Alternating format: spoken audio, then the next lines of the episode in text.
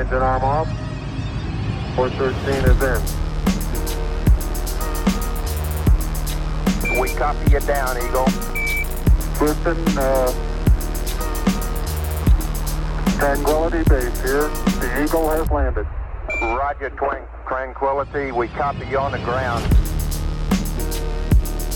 You got a bunch of guys about to turn blue. We're breathing again. Thanks a lot. De chamaquito yo. No todo el que te da la mano es tu hermano. Con nosotros hoy el Polacán. Soy NK Profeta y esto es Tenis que dejan huella.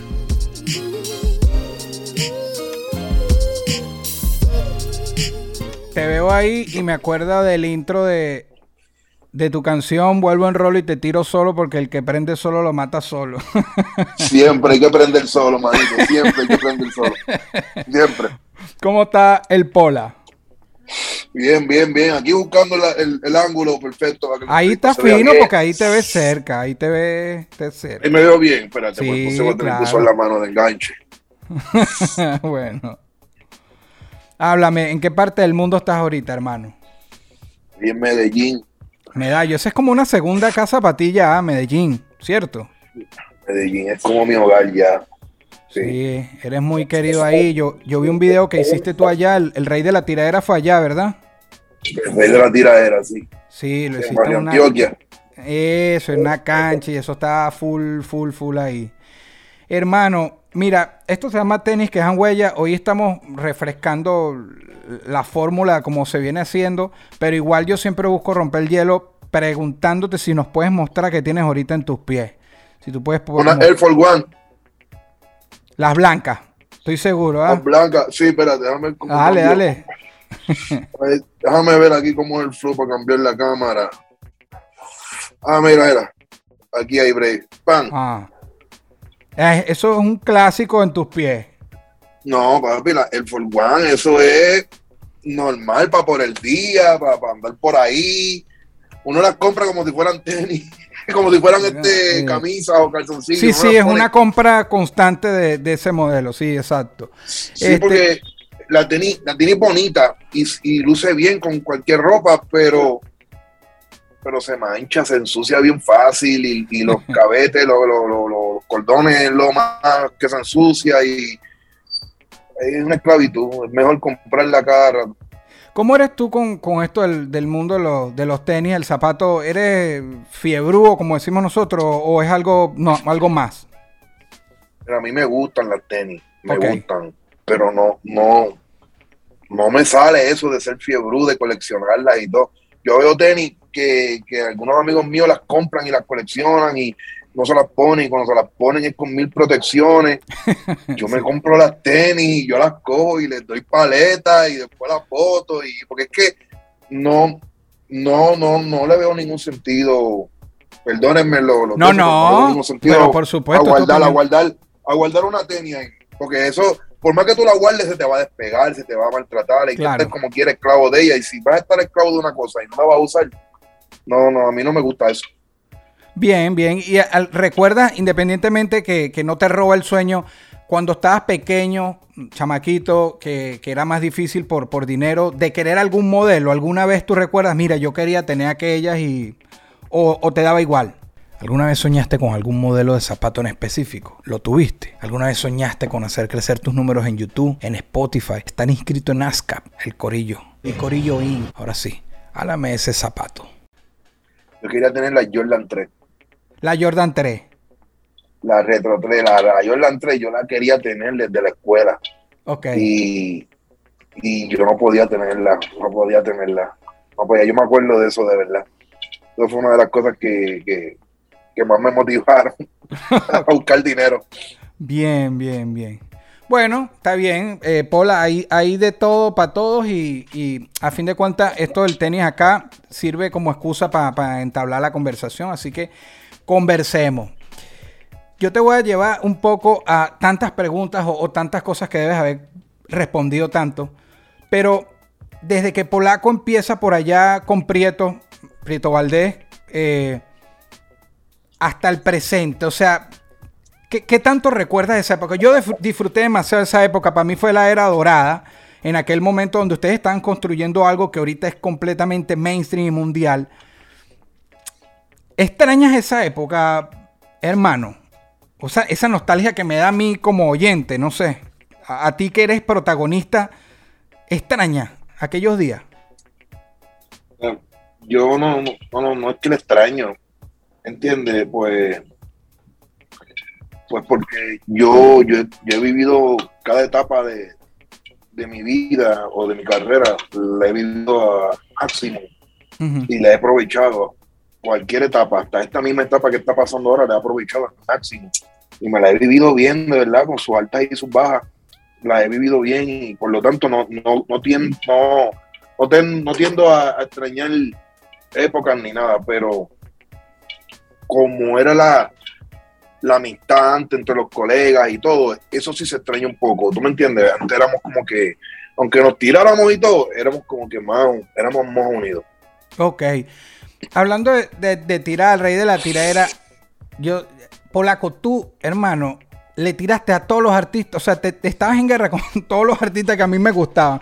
Y nosotros desde Venezuela, bueno, yo voy a hablar por mí, yo escuchaba a Polaco, Lito y Polaco, y escuchaba los temas que tú le hacías a otros artistas que también me gustaban, llámese Baby Rasta, llámese Tempo, etcétera. Y después escuchaba sus respuestas, pero las oíamos como canciones. Nosotros no estamos, no- por lo menos yo no entendía qué tanto nivel era, si era en serio, si solo era musical.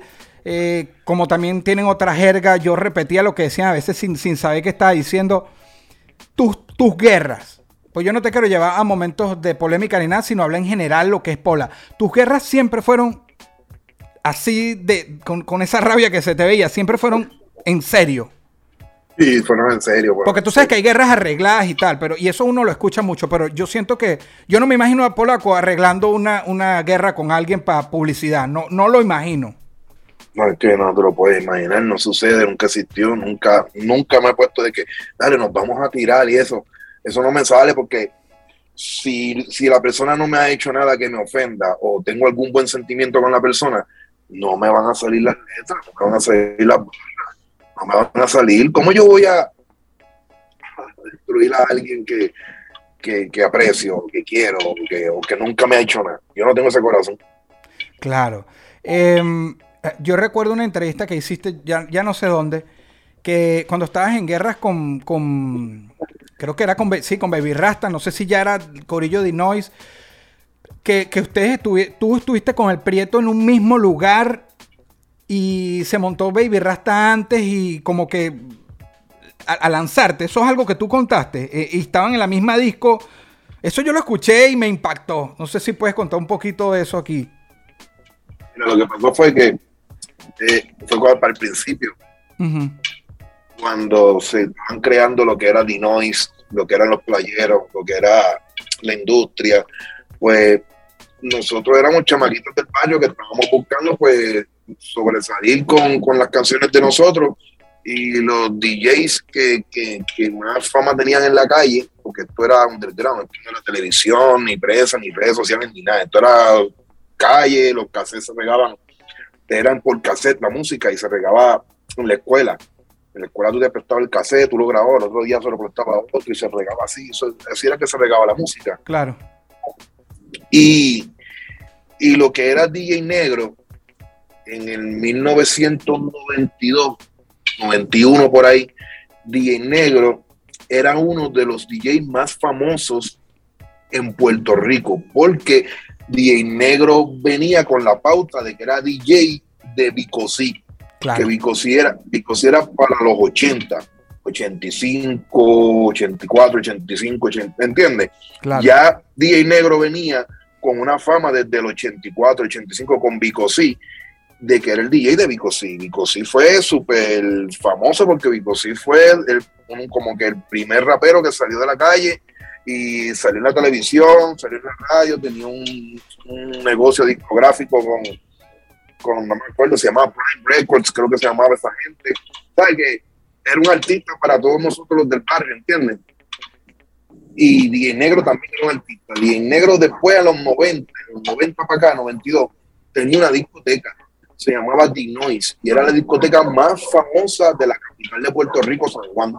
¿entiendes? Entonces, todos nosotros íbamos a la discoteca y los DJs le daban oportunidades a veces a uno para que uno se trepara en la tarima y uno cantara. Ok. Y uno, y ahí tú sabías si, la- si el público te la daba, pues. ¡guau! ellos pues, te llamaban después y te grababan. En la Claro. misma discoteca, en la misma discoteca te, te- citaban, qué sé yo, el party fue el sábado, te citaban, qué sé yo, el martes o el miércoles, tú ibas para allá a la discoteca, ellos la abrían y ahí mismo en la discoteca te grababan.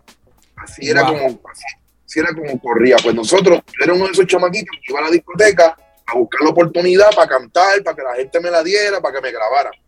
¿Entiendes? Entonces, Sí. eh, pasó así y en vez de llegar a donde DJ Negro, eh, llegué a donde otros DJs y tuvo otra historia. Yo tenía una agrupación que se llamaba Guantín, canté con otros muchachos, los otros muchachos me quisieron traicionar, me quisieron hacer algo, ¿tú me entiendes? Claro. Me quedé solo y de la nada salió un amigo mío que era, era un malandro, era un malandro, y viene y me dice, eh, mira, yo, te- yo conozco un DJ que te, que te va a grabar y te va a poner al día. Y, sí, sí, te voy a ir para la casa. Yo no tenía nada que perder y cuando llegamos la casa era de DJ Negro. Ok. Wow. Y- Ma- Imagino y tu- tu di- impa- te tiene que haber impactado verlo ahí. yo abrí los ojos así y decía, "Ay, claro, no, estoy de DJ Negro. Entonces, Claro. cuando DJ Negro me dice, dale papi, vete para allá atrás, dile chamaco que esté atrás que te grabe. Y cuando yo voy, pa, entro con, con, con el Prieto Valdés, donde yo andaba, yo cantaba con el Claro. Prieto Valdés, voy con el Prieto, pam, cuando entramos, el que está grabando atrás era DJ Eric. Yo no sabía que él era DJ Eric. O sea que ahí es donde tú conoces a Eric, porque después Eric y tú hicieron una conexión. Yo no conocía a DJ Eric, yo conocí a DJ Eric ahí. DJ Eric me dice, dale, ¿con qué pista quieren grabar? Y me enseñó varios varios compases de, de lo que era el pounder, el dembow, todas esas cosas, Sí. ¿entiendes? Y, y yo escogí, escogimos uno y en ese y en ese compás teníamos que tirar toda la canción que teníamos. Ok, ok, ok, ok. Y empezamos a grabar a lo loco, pu, pa, sin saber lo que hacíamos, pa, pa, pa, pa, la tiramos. Y Y eso era una sola Cuando- toma, vea, take ahí, completo, corrido. Sí, sí, sí, sí. Y como a la semana salió el, el disco, el cassette, el cassette The Noise. The Dinoy Noise 1, Original. el primerito, sí. The Noise Original se llamaba, The Noise Sí. Original. Y cuando yo lo pongo, eh, no- yo no me escuché ni en el, en el lado A, yo no me escuché en ningún momento. yo dije, diablo, no me pusieron. Vamos a poner el lado B. Y ya todavía, y ya todavía celebrado, me imagino. Voy a estar en Dino, ya todavía por Yo ahí. ¡Wow! Y decía, ¡Wow! ¡Qué malo! y eh, cuando pongo el lado B, NK, tú no lo vas a creer. Escuché casi todo el cassette cuando la cinta se estaba acabando y no me escuché. Y yo dije, eh, a diablo, no salí en Mierda. el cassette. Quedaba un chipito de cinta en el cassette. Yo no salí en el cassette. Y ahí mismo cuando estoy rochándome, ¡pam! Salió la canción. Mi canción fue la última. La última es la V. la canción fue la última. del Pero lado B. saliste, saliste, porque ya. Sí, pero yo estaba con el autoestima bien por abajo y decía, "Ya me pusieron último, qué porquería, parece que la canción mía fue la más porquería, No. que estilo. ¿Entiendes? Decía, ya, lo que porquería, ya, lo que pasó. Y cuando el café se regó en la calle, mi canción fue una de las que se pegó. Sí, sí. Ustedes, Y- ustedes no tendrían ni idea de que están haciendo historia. Y me refiero a, a todos los que formaron parte de, de ese Dinois, ¿sabes? Ustedes creían No, que no, era un, sí. un, un cassette Éramos más, no sé. Ajá, lo que pues. queríamos era, era que la gente escuchara nuestras canciones y poder llegar a la discoteca y cuando cantáramos en la discoteca que la gente no sabíamos nada de historia, de que estábamos haciendo historia ni nada de eso. No Claro. teníamos nada de eso en la mente. Claro. Ajá, y ven acá y, y sin, sin, repito, yo no, no, la idea aquí no es polemizar ni nada, pero eh, los pleitos con, con Baby Rasta, que de eso de la discoteca, que es que quiero escuchar esa historia otra vez, que tú dijiste que creo que él los mandó a tirar y ya ustedes estaban en el público, que fue un momento difícil, que, que Sí. estabas con el Prieto, con Prieto Eso Valdés. pasó, eso pasó Ajá. porque como empezamos con Dinois, todo Ajá. bien, el que nos grabó fue Eric. Eric ya no quería hacer, seguir grabándole a DJ Negro. Él quería hacer su propio cassette también. Que nace, nace la industria, ¿no? No, no, est- Street Style. Se Ok, llamaba. ok, ok, ok, ok. Street Style. Entonces, Eric quería hacer su propio, su propio, o sea, su, su propio movimiento. Claro. Y él, Eric hizo un escogido de todos los que grabó para DJ Negro. Él hizo un escogido para llevarlos para donde él, ¿entiendes? Y entre todos los escogidos me escogió a mí y me llamó a mí y me dice, mira, te voy- estoy haciendo esto, ¿quieres salir? ¿Tienes algo para ir? Yo, sí, claro que tengo algo.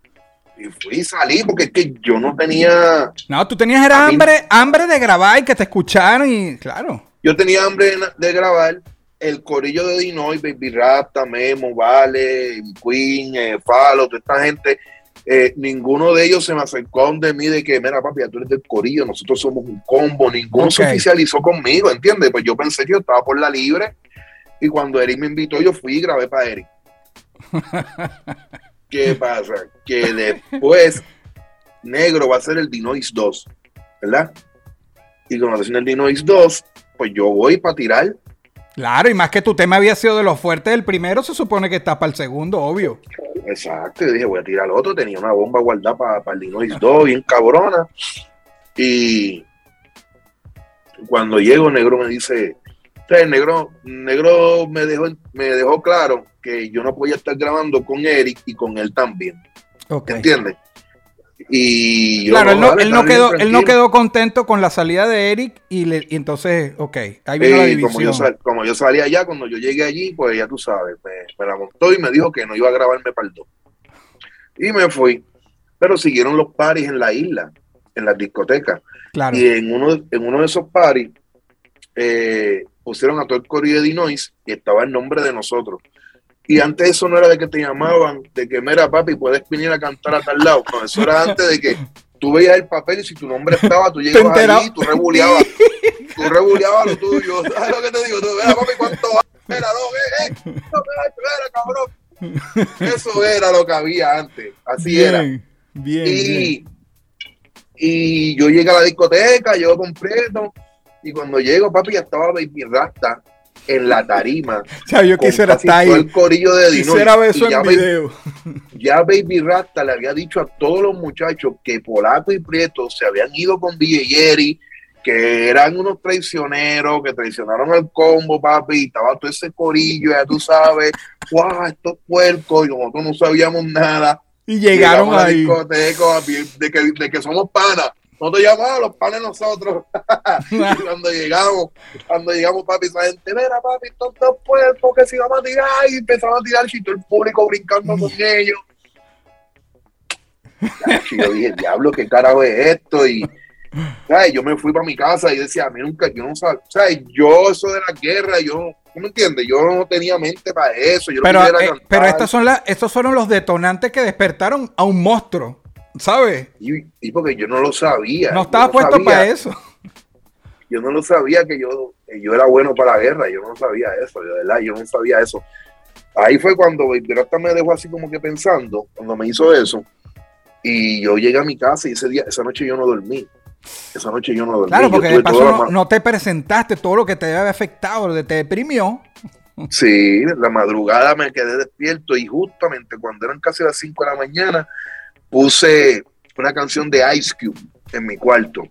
Ay, para Eh. entrar en, en calor ahí. Era, era Wicked, Ok. se llamaba Wicked, la canción de Ice Cube. La pista estaba bien violenta y Ice Cube estaba tirando bien mortal en esa pista. Yo no entendí un carajo lo que decía Ice Cube. Pero Pero- tenía la violencia ahí. ajá. Pero papi, el flow, el delivery, uh, guau, guau, guau, la pista, papi, me tenía papi en esa pista Ice Cube rapeando y yo no sé cómo, yo- eh, porque en verdad es bien difícil. Hoy en día yo trato de hacerlo y, y me sale, pero es bien difícil, tengo que concentrarme. Pero yo no sé cómo ese día yo obvié la voz de Ice Cube y solamente montaste. escuchaba la pista.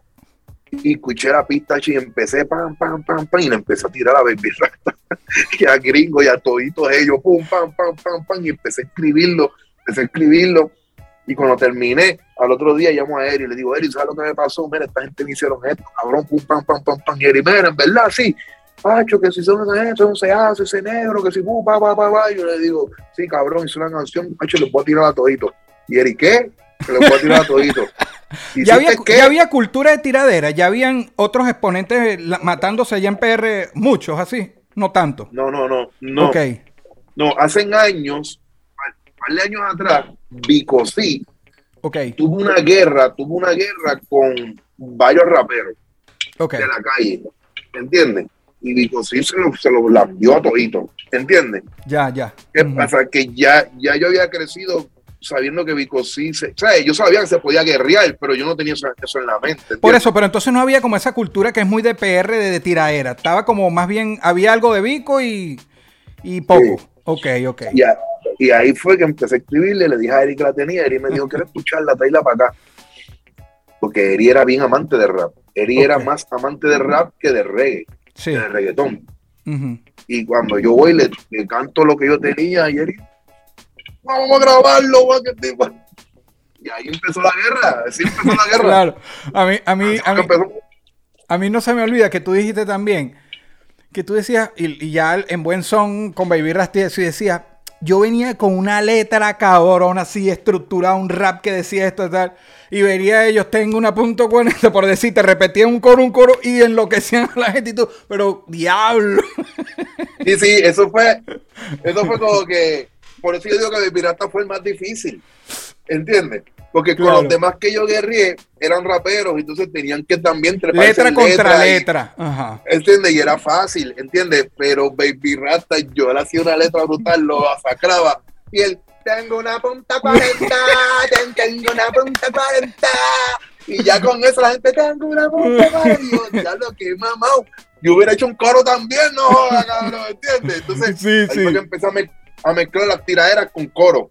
Decía, oye, polaco, tira la tuya, tira la tuya, ¿entiendes? Como que, pum, pa, pa, pa Claro. tratar de, tratar de como que llegar, ponerlo parejo. Claro, claro, claro. No, qué brutal, bro. Eh, cuando te digo que tú estabas en problemado con la gente que yo oía, eh, tu, tu tiradera con Tego también fue brutal. A mí en esa época era, yo estaba muy pegado, no sé, Telehit, HTV, esos canales que empezaron a dar los videos de ustedes de, de- de que se estaba haciendo en PR. Y yo siempre disfrutaba mucho cuando había hip hop, porque yo soy más hip hop. Entonces, hasta tú, cuando haces reggaetón, o muchos de esos eran reggaetones violentos, como, como, como un rap montado en la pista del reggaetón. Sí, porque El yo nunca, yo, yo nunca he podido como que Tú escribes cantar, en, así como tú- que entonar tú es escribes en rapear. rap. Tú escribes en rap. Tú escribes en un rap, aunque después te monten a la pista del reggaetón, que Tego también dice que lo hace. Pero ese, ese tema con, contra Tego, bueno, no sé cuántos fueron, pero el que, el que tienes la mitad del pelo suelto, que, que es con video. Eso fue un single. Era como un single más de como que este es el nuevo, el nuevo palo de, de Paula. Verga, ese tema fue. Y de paso, uno, yo estaba muy pegado con Tego. Y era como que uno lo estaba viendo, literal. Era como que yo me tapaba la cara y que mi madre. O sea, cuando tú sabes que al que te gusta, el que te está gustando en el momento, le dieron duro. Y obviamente Tego respondió duro. Pero esa, tiradera fue con video, fue muy bien producida.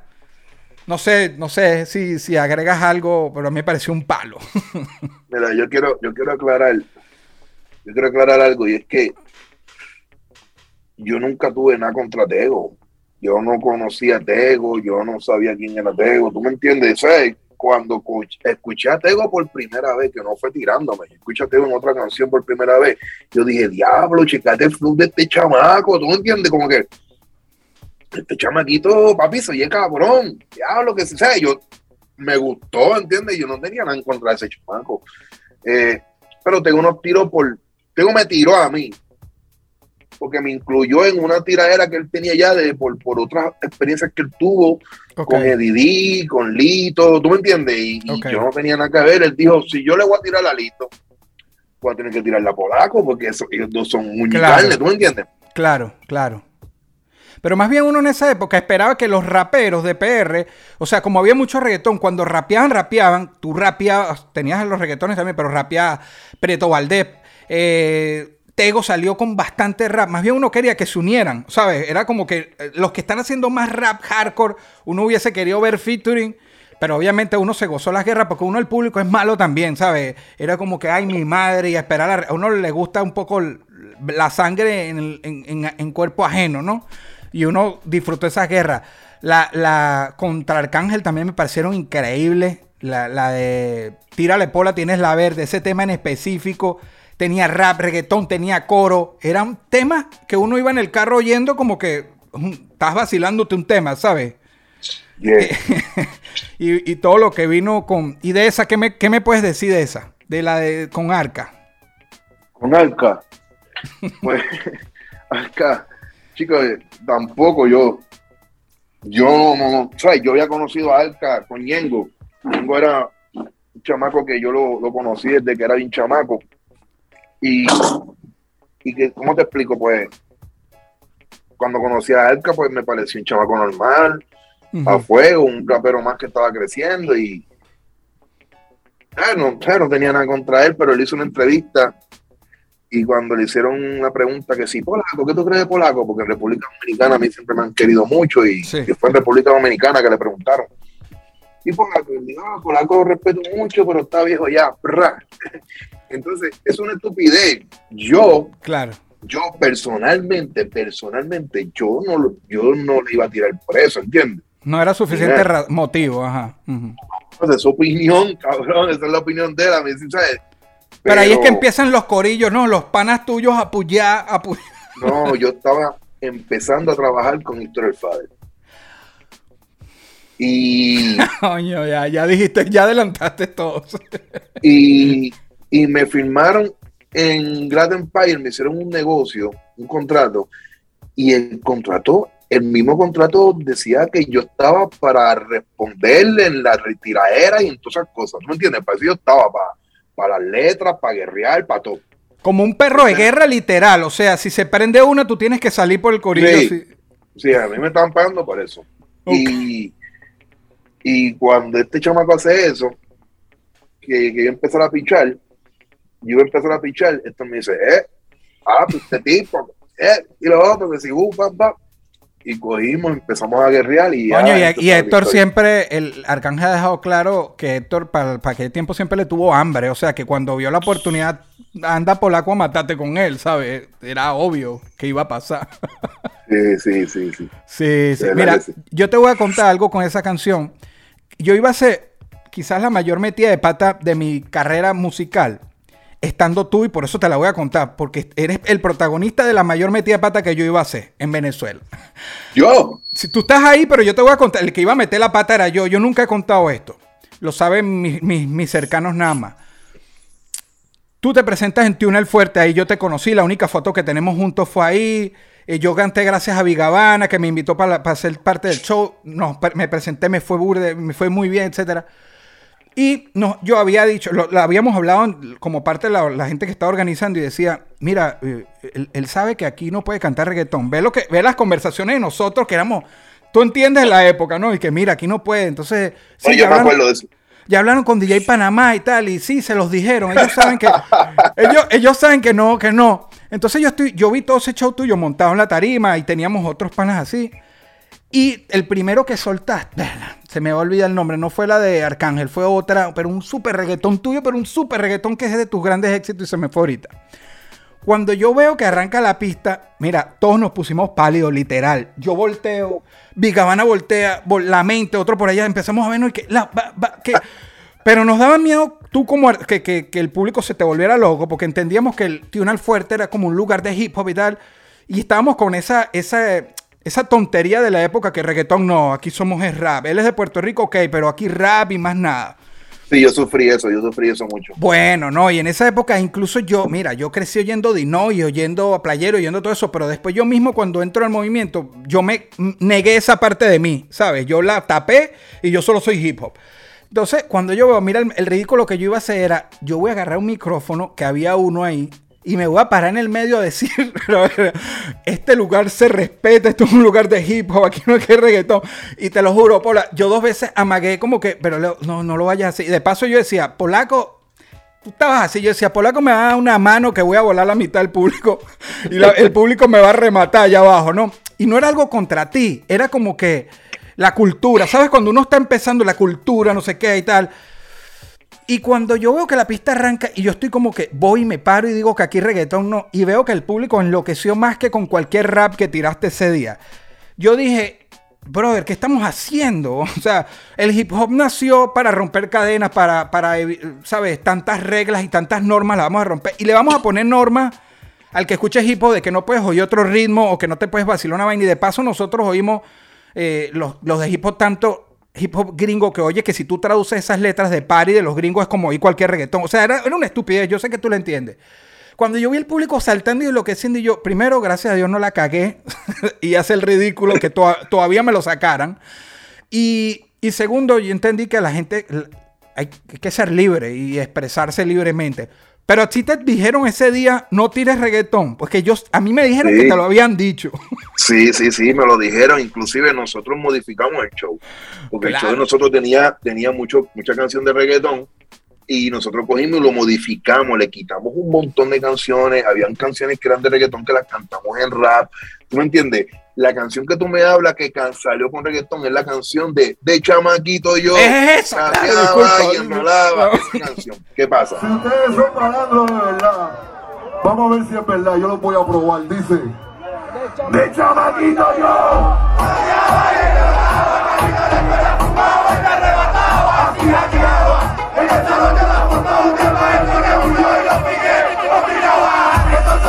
Yo tenía ya una pista para cantarle en rap. Ok, ok, ok, ok. Y ya habíamos ensayado en rap, para cantarle en rap y todo, el rap, pam, pam, pam. O sea, yo ensayando el show en el cuarto, yo digo, hablo, tanto rap, tanto rap, tanto rap, porque yo las canté todas rap, la única que salió con, con un reggaetón fue esa. Yo dije, pero esta canción,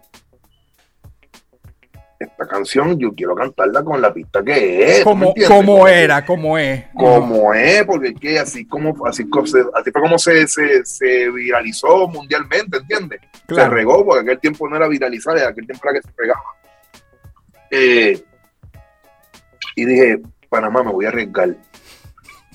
Y voy a tirarla y Panamá. Hola, ¿tú estás seguro? Yo, sí, sí, sí.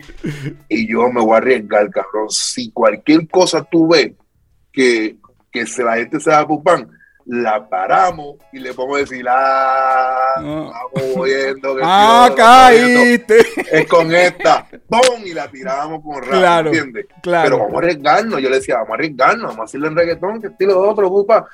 Y Panamá, el cabrón, yo no me atrevo. Panamá no se atrevía. Panamá estaba bien asustado. Y yo, vamos a hacerlo, vamos a hacerlo. Y cuando lo hicimos, que yo vi la reacción de la gente también, Claro. yo miré, yo miré atrás a Panamá y Panamá me hacía como que, ay, tú eres un cabrón, tú eres un hijo de puta. Y yo le decía, déjala por ahí para abajo. Y yo, pa, pa, pa. Claro.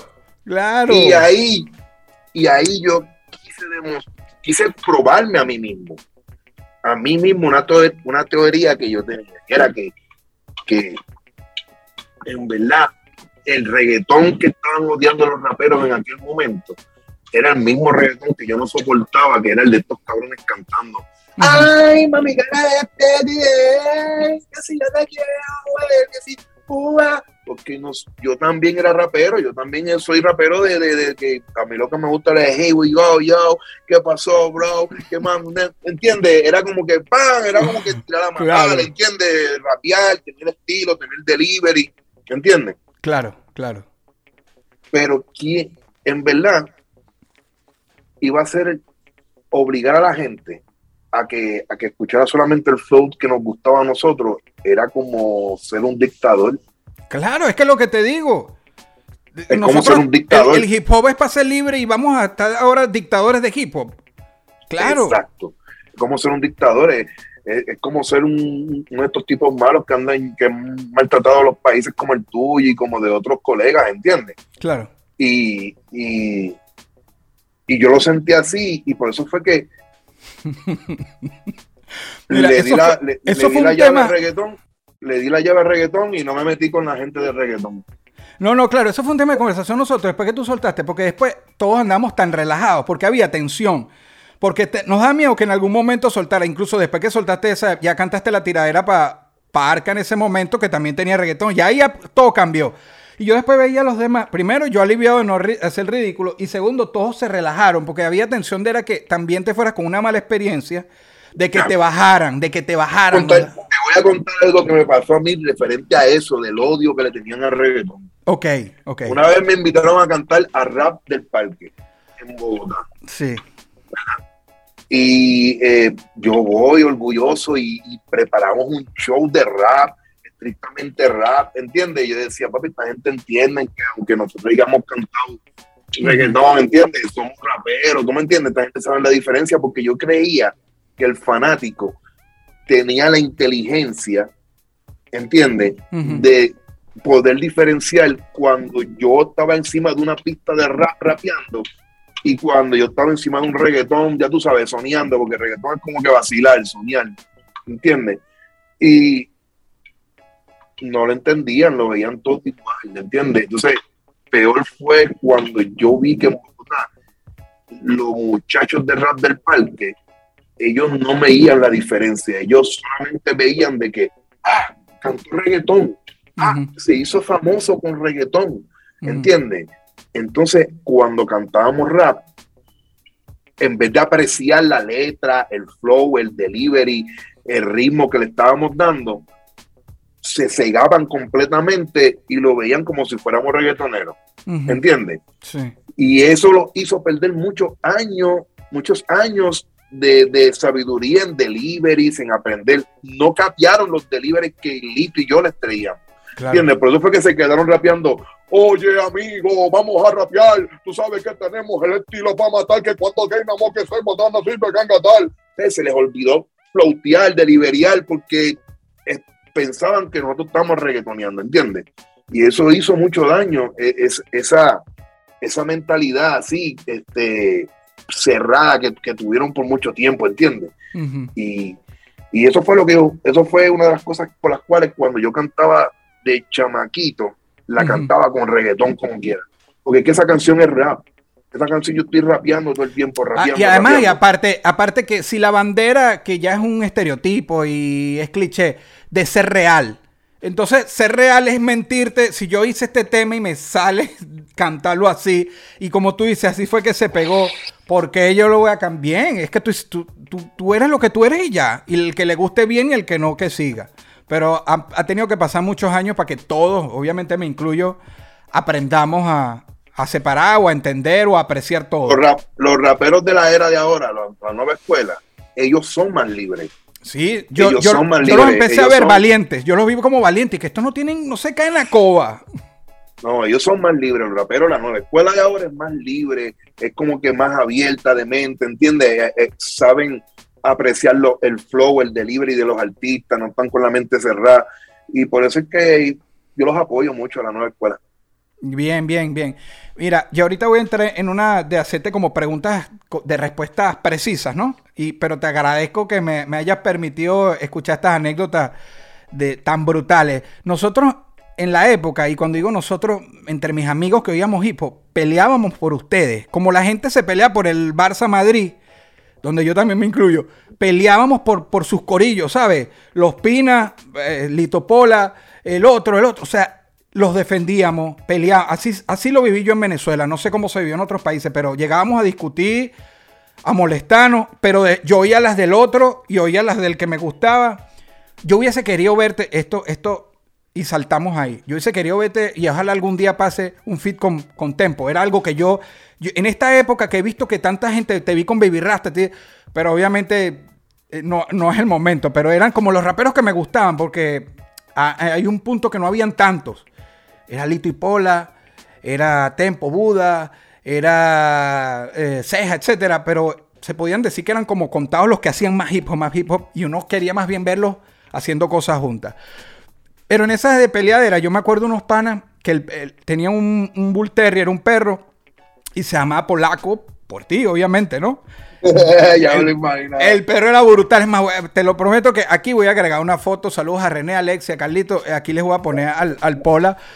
Y era, mira, se nos podía ir la noche, la madrugada, hablando de letras. Mira lo que dijo, mira esto, de tiradera, debatiendo. No, a mí no me parece que debió, o sea, esa, esa, ustedes sabían ese impacto que lograron, no voy a hablar de los demás países, pero en Venezuela, tú, tú, ustedes les llegaba eso al oído, que era tan intenso para nosotros. No, no sabíamos nada, mano. Qué No increíble. sabíamos nada nosotros. Hu- Hubiesen Nosotros recorrido el estábamos- país en show y show. Nosotros estábamos literalmente viviendo nuestras vidas, nuestros viajes, a veces, muchas veces eran encajonados en- dentro de la misma isla de Puerto Rico, ¿entiendes? No pensábamos para afuera de lo Qué que estaba pasando. no, no. Esto lo vinimos a ver ya después. Ya, ya, yo, yo vine a darme cuenta bien, bien, bien, ya cuando yo estaba trabajando con, con Rafael Pina. Ok. Rafael Pina me dio a mí la oportunidad de yo ver todo bien y, y- y de orientarme en cuanto a la responsabilidad que teníamos con la ocasión. Bueno, increíble. Qué, qué increíble eso, que tú estuvieras por allá en PR haciendo tu vida, como tú dices, y que tuvieras un poco de gente pendiente de tanto y sin saberlo. A lo que me refiero a sin saberlo, claro. No estaban las redes como son ahora, que todo cambió. Pero, No había redes, no, había redes, no había. manera de saberlo. Pero bueno, marcaron muchas vidas. Hay tanta gente que, que es rapera y que escribe de ciertas cosas por temas como Mundo Frío, por, bueno, etcétera. O sea, brutal, el legado brutal. Aquí viene un rafagazo de, de preguntas y cosas que te voy a hacer, hermano. Y, y ya yo tengo el tiempo aquí, estamos todavía dentro del tiempo.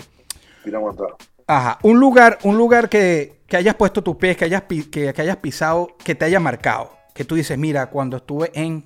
No tiene que ser musical, puede ser de cualquier cosa en la vida, pero que tú sepas que te marcó. Suiza, Suiza. Suiza, Suiza. Me paré en un cantal, ¿cómo se, así se llama? Un barranco. Eso, cuando yo vi eso, yo, ¿sabes? me di cuenta de, de lo pequeñito que somos. De lo insignificante que podemos ser ante el mundo, ¿verdad? Insignificantes, somos una porquería. Sí, sí, te entiendo, te entiendo. La magnitud. Un Sí. lugar que por expectativa, porque eh, obviamente no has ido, que, te que quieras ir, que quieras poner tus pies y la vida todavía no te haya llevado, pero tú dices, quiero ir para allá. Ah, yo no sé por qué. A mí me gusta Egipto y me gusta toda esa cuestión de Afganistán, lo- lo- de esa gente de por allá, de esa cultura. Pan, yo sé que a veces son como que, pero me, me interesa y me llama la atención esa ¿Te gustaría como ver un poco más de cerca eso? Ok, ok. Como estamos hablando de lugares y de PR, de Venezuela, eh, Medellín, estás ahí en Colombia, eh, ahorita que me dices esto de las pirámides, si hoy, polaco, obviando partidos políticos, pero hoy hipotéticamente eres embajador del turismo, a nosotros, los que somos de fuera de PR, ¿a dónde nos invitas? Que tú dices, si van a PR tienes que poner tus pies aquí. ¿Qué lugar tú le dirías a la gente cuando vengan a PR, para acá? Mira, cuando ustedes vayan a PR, ustedes procuren ir a bañarse en un río. Ok, Eh, allí mismo saliendo de río se van a encontrar unos chinchorros. Chinchorros son eh, lugares donde te venden comida y van, van a tener música puesta y es comida típica del país, ¿tú me entiendes? Eh, lechón, asado, eh, morcillita, arroz con gandules, eh, guineíto, amarillo, tostones. eh, o sea, vas a comer de verdad rico porque vas a salir del río, de los, de los charcos, vas a salir con mucha hambre, ¿entiendes? Y te metes ahí, vas a escuchar música, la vas a pasar bien, combo, eh, a- date esa vuelta. Después por la noche, depende del día, si es jueves o viernes, ¿verdad? Si es jueves o viernes, después por la noche, tienes que ir a Santurce, a un lugar que se llama La Placita. Tienes que ir en son de amistad, de bailar, ¿entiendes? Ok. Allí vas a encontrar un montón de negocios abiertos que te venden bebidas, diferentes bebidas alcohólicas, hay pantallas de televisión gigantes afuera, la gente baila afuera, la gente baila adentro, ¿entiendes? Y se pone bien bueno, mucha gente, mucha juventud, mucha gente adulta también. ¿Sabes? Que es un lugar bien bueno para que la pases bien chilling y después de ahí se supone que salgas con la nota exacta buena para que te vayas con tu pareja a guardarte a estar sacando chispas hasta el otro día. bien. O sea que cuando ustedes dicen chinchorro y chinchorrear, son estos puesticos así de comida y de eso. Sí, cuando tú te vas por el carro, cada chinchorro, que cada Claro. chinchorro tiene algo diferente. Eh, todos venden más o menos la misma comida, pero algunos te la sirven diferente, algunos tienen otras bebidas diferentes, o sea, música diferente. eh, hay veces que los boricuas nos vamos en motora, nos vamos en, en, en ustedes le dicen cuatrimoto, eh, cuatrimoto. Las motos esas cuatro ruedas. Ajá. Sí, sí, nosotros le decimos Sí, sí. Banshee, nosotros le decimos Raptor. Ok, ok. Pues, nosotros nos vamos en los Raptors, en los Banshee por ahí, en las, en las motoras, y, o en los carros, en la, en la jipeta, en, en- Claro, vamos por ahí, va, va, va, y paramos. Y se van parando, claro. Pero tú- tú- ustedes no le dicen chinchorro también a las hamacas, como nosotros. En Venezuela chinchorro también es, ¿sabes las hamacas, no? ¿Sabes? Sí. Que, ajá, nosotros le decimos chinchorro. Ustedes no. Los No, chinchorros no, son eh, estos. Ok, Eso ok, para nosotros es una maca. Eso para nosotros es una maca. Una hamaca. Nosotros decimos las dos formas, hamaca y chinchorro.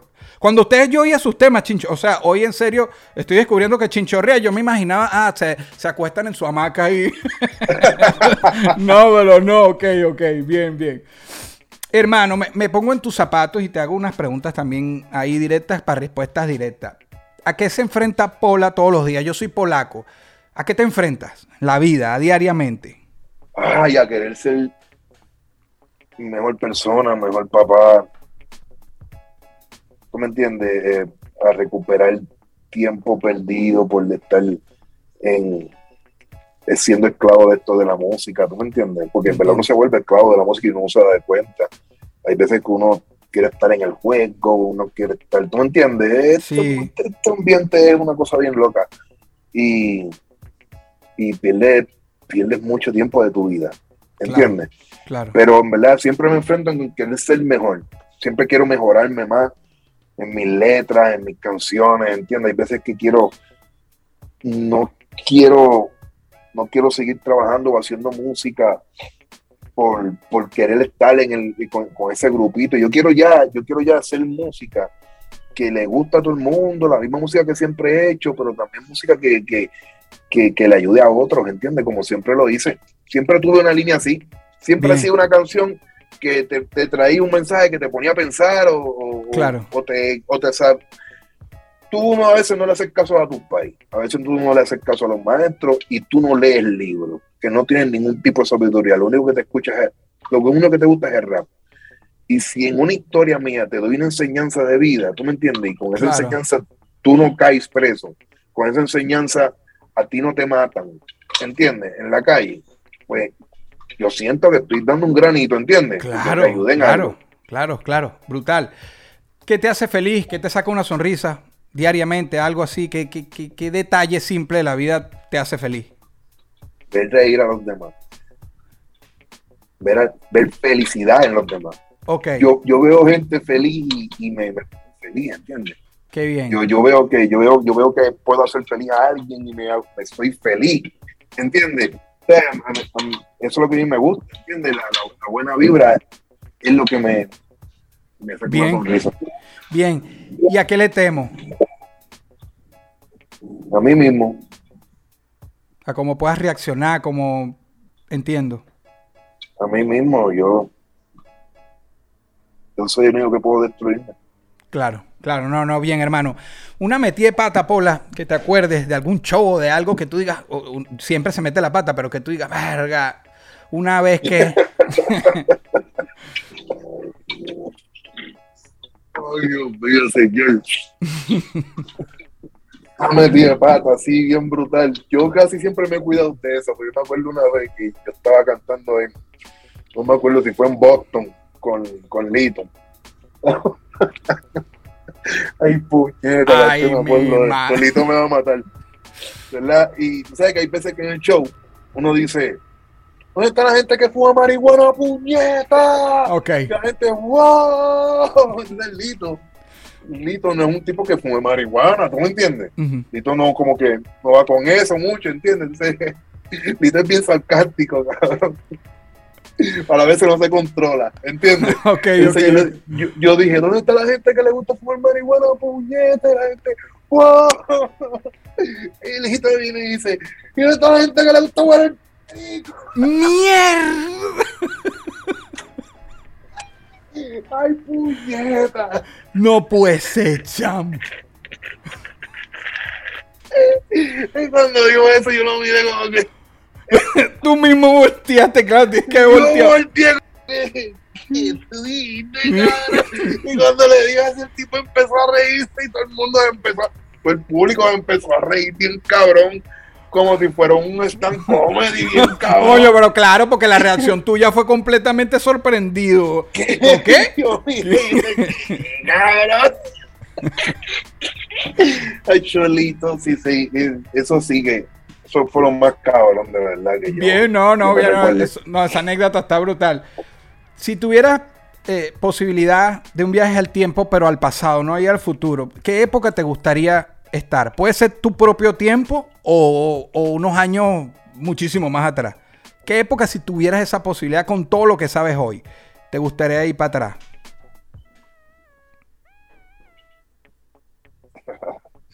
Ya, lo, buena pregunta. ¿Qué época me gustaría brincar para allá atrás? Con todo lo que yo sé ahora. Con todo lo que sabes hoy. Es el pola de hoy. Eh, en el momento en que hice la producción de Los Tres Mosqueteros. Ok. Cuando hice la producción de Los Tres Mosqueteros fue con MC Ceja y con Lito. En ese momento que yo estaba haciendo esa producción con ellos tres, yo sabiendo lo que sé hoy, yo me hubiera metido más en la producción, me hubiera metido más, como lo hago ahora, ahora yo estoy bien, yo me meto de cabeza de presentado en todo. Yo me metía en la producción y nunca, nunca, nunca hubiera dejado que ese núcleo de nosotros tres se separara. Ok. Nunca. Si hubieses manejado Nunca. aquel momento de otra forma. Sí, no, yo hubiera dejado que cada uno fuéramos independientes, Ya. ¿entiendes? Ya, ya. Pero bajo una misma base de que somos tres, ¿entiendes? Bajo claro. una misma base de, de, de la Trinidad, ¿entiendes? Ceja, Lito, Polaco, ¿sabes lo que te digo? Claro. E- esa, esa Trinidad, si me hubiera gustado que, y que hubiéramos tenido una buena relación, todos. Claro. Claro. Eso me hubiera gustado mucho. No, no, es brutal. Que por cierto, lo que tú has sacado recién con Ceja es increíble. O sea, eso es hip hop, pero los instrumentales, yo no, yo no he preguntado, te pude incluso haber preguntado a ti de quién son los beats.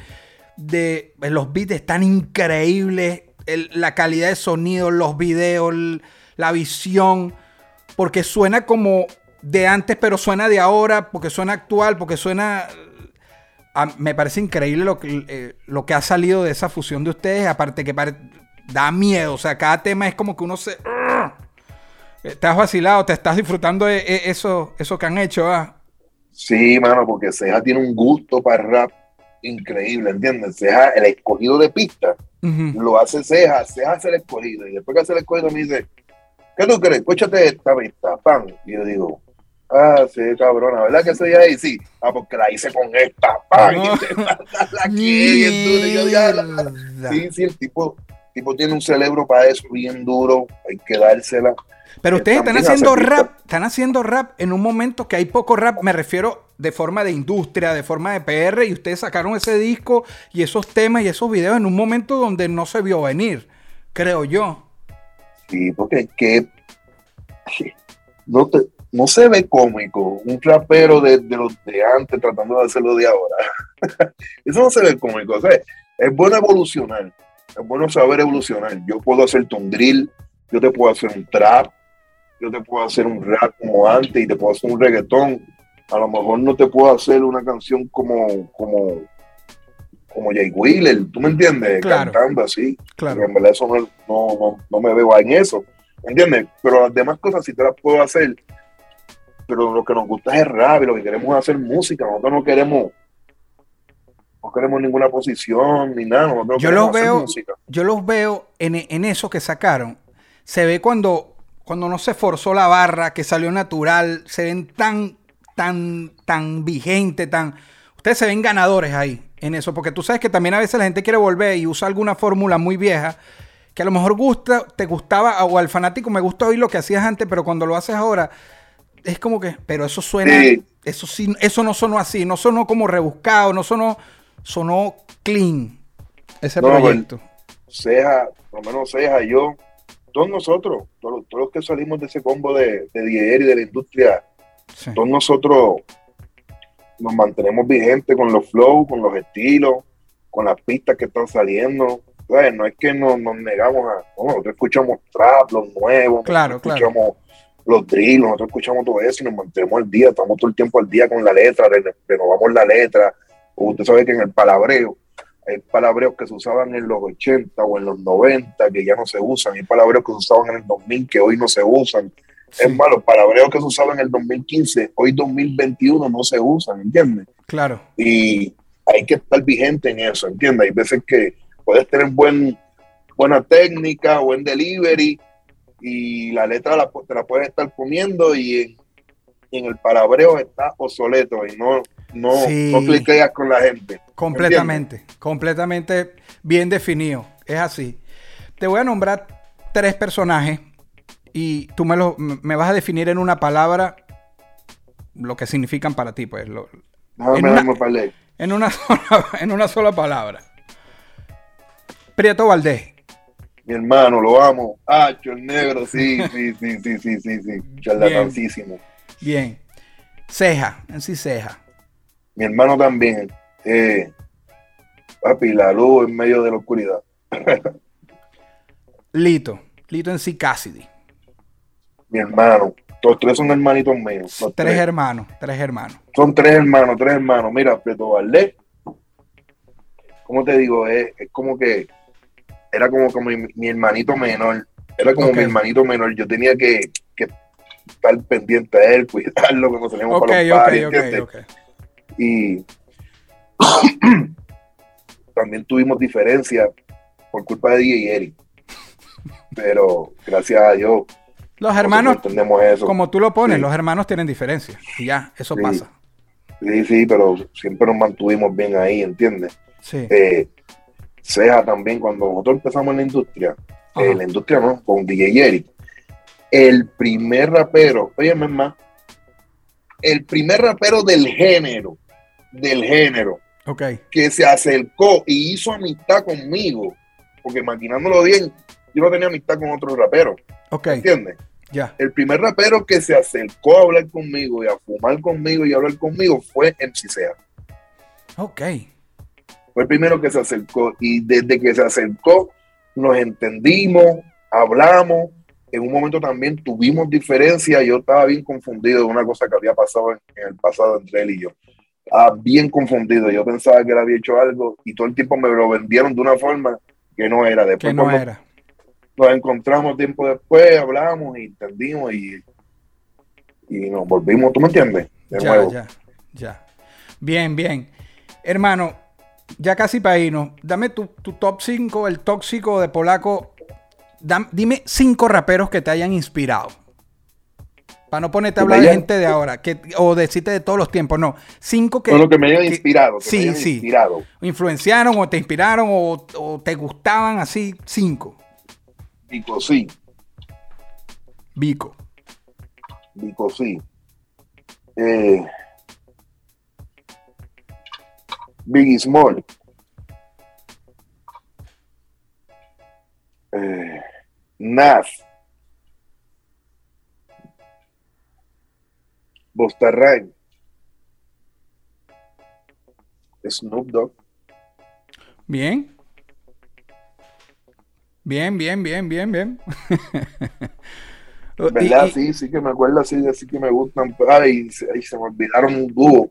Porque siempre me dicen cantante y pienso en cantante solista, pero hay Claro. un dúo que, que, me, que me gustaba mucho, que me, que me gustó desde chamaquito. Siempre lo, todavía hoy día los pongo y son Das Effects.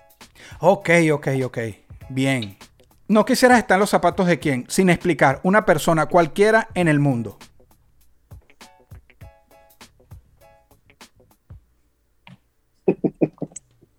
No te, esa risa me dio miedo. Es más, cualquiera que no sea de PR, por favor. Dime, no quiero más, no quiero problemas. Cualquiera por el PR que tú dices, no quisiera estar en los zapatos de. Verga, Polaco, Qué peligroso, Polaco. y ya casi yéndonos, ya casi yéndonos, que todo ha salido. Sí, bien. La gente sabe. Bueno, Polaco, no, ahorita no, no pensó en nadie. Mira, y ahora sí con esta nos vamos. Y, y te agradezco, hermano. En los zapatos de quién, si pudieras estar solo 24 horas, otra vez el polaco de hoy, solo tienes 24 horas para estar en los zapatos de alguien. ¿Quién sería? Y ahora sí un por qué.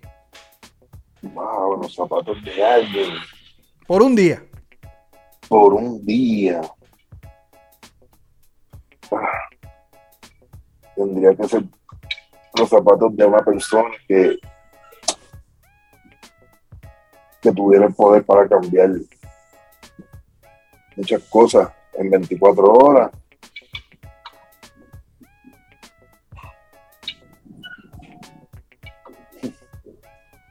No conozco personas así, ¿entiendes? Claro. No quisiera ser un maldito político tampoco, porque ellos tienen el poder, pero no lo usan. Y uno dice, ¿por qué? Pero uno no tiene esos zapatos, así que uno no sabe el por qué, y así que yo no quiero estar en esos zapatos. Claro. ¿Entiendes? Eh, Viste, aquí Polaco acaba de responder la pregunta anterior. Él no quería estar en los zapatos de ningún político. Pero ahora en lo, en lo de quién sí. en los de King sí. Un día nada más.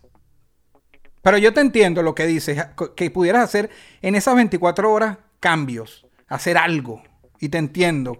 Es difícil. Te entiendo.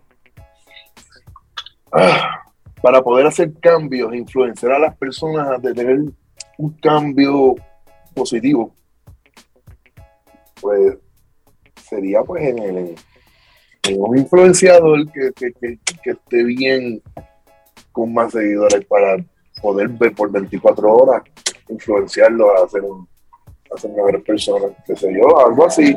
En verdad no estoy bien con los zapatos que tengo, me siento bien en los zapatos míos, yo me siento bien. Muchas gracias.